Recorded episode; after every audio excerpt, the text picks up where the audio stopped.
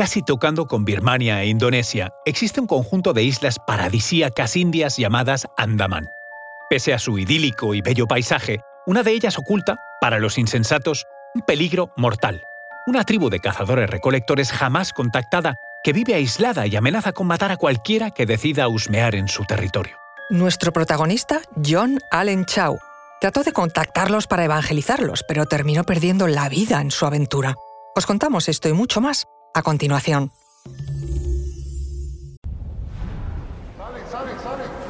Conoce mejor al equipo que protege nuestras costas. Alerta en el mar, el jueves a las 10 un nuevo episodio en National Geographic. Soy María José Rubio, historiadora y escritora. Y yo soy Luis Quevedo, divulgador científico. Y esto es Despierta tu curiosidad, un podcast diario sobre historias insólitas de National Geographic.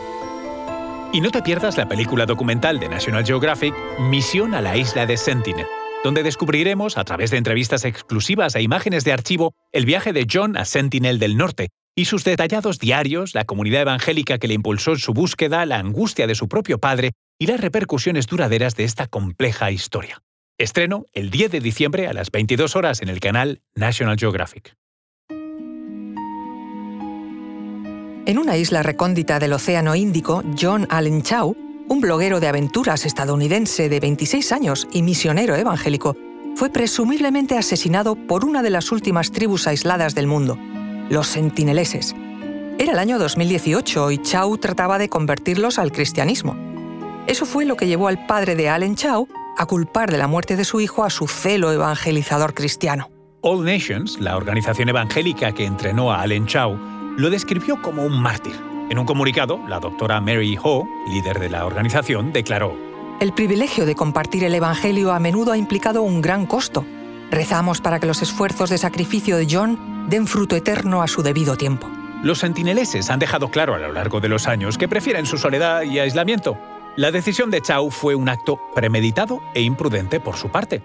Él era un buscador de sensaciones fuertes, inteligente y reflexivo. Pasó años preparándose. Entendía los riesgos y creía que su propósito en la Tierra era llevar a Cristo a la isla que consideraba la última fortaleza de Satanás. Allen Chao nació en Alabama. Fue criado en un hogar cristiano por un padre psiquiatra y una madre abogada y tuvo dos hermanos. Desde niño tenía dos pasiones, la aventura al aire libre y Jesucristo. Sus héroes eran el naturalista John Muir y los exploradores y misioneros David Livingstone y Bruce Olson, este último famoso en la comunidad misionera por convertir al pueblo de Bari de América del Sur. Le encantaba hacer senderismo, acampar y viajar, y documentó meticulosamente su exploración en las redes sociales. Tras un viaje misionero a México durante la escuela secundaria, fue particularmente tajante. Necesitamos saber cómo defender nuestra fe.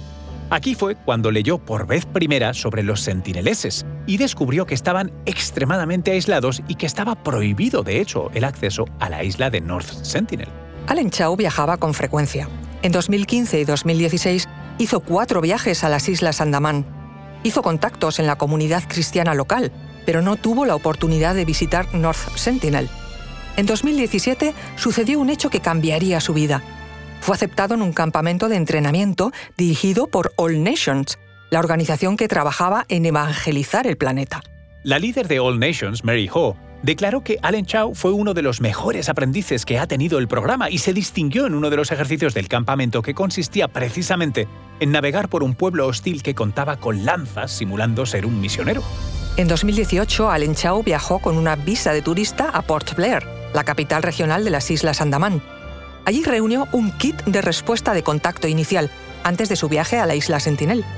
Ese kit incluía tarjetas con imágenes para la comunicación, vendas y forceps dentales para quitar las flechas y regalos para los sentineleses. Los sentineleses son considerados uno de los últimos pueblos no contactados de la Tierra y se cree que toda su tribu cuenta con varias docenas de personas pese a ser un número bajo, son altamente hostiles y peligrosos. En la noche del 14 de noviembre de ese 2018, él y algunos pescadores cristianos que habían aceptado ayudarle partieron en la oscuridad. A la mañana siguiente hizo su primer acercamiento. Los pescadores se negaron a acercarse a la isla. Al aproximarse vio una cabaña y algunas canoas. Mientras remaba hasta la playa en un kayak, varios sentineleses con las caras pintadas de amarillo y hablando un idioma de sonidos agudos salieron corriendo. Me llamo John, gritó desde su kayak. Te amo y Jesús te ama. Cuando los isleños comenzaron a atar sus arcos, entró en pánico. Tiró hacia ellos algunos peces que había traído como regalo y luego, según su diario, se dio la vuelta y remó como nunca lo había hecho en su vida. Más tarde ese día hizo otro intento, poniendo más regalos y manteniéndose fuera del alcance de las flechas. Alrededor de media docena de sentineleses surgieron y comenzaron a gritar, según Allen Chau. Trató de entablar conversación, pero los sentineleses parecían burlarse de él. Durante un tiempo parecieron tolerar su presencia. Hasta que un chico le disparó una flecha. La flecha se clavó en la Biblia que llevaba consigo. Acto seguido trató de huir de vuelta al barco de pesca, pero los sentineleses habían tomado su kayak, por lo que se vio obligado a nadar casi una milla hasta el barco. Decidió entonces que haría su próximo intento sin que el barco de pesca flotara cerca. Pensó que aparecer solo podría hacer que los sentineleses se sintieran más cómodos.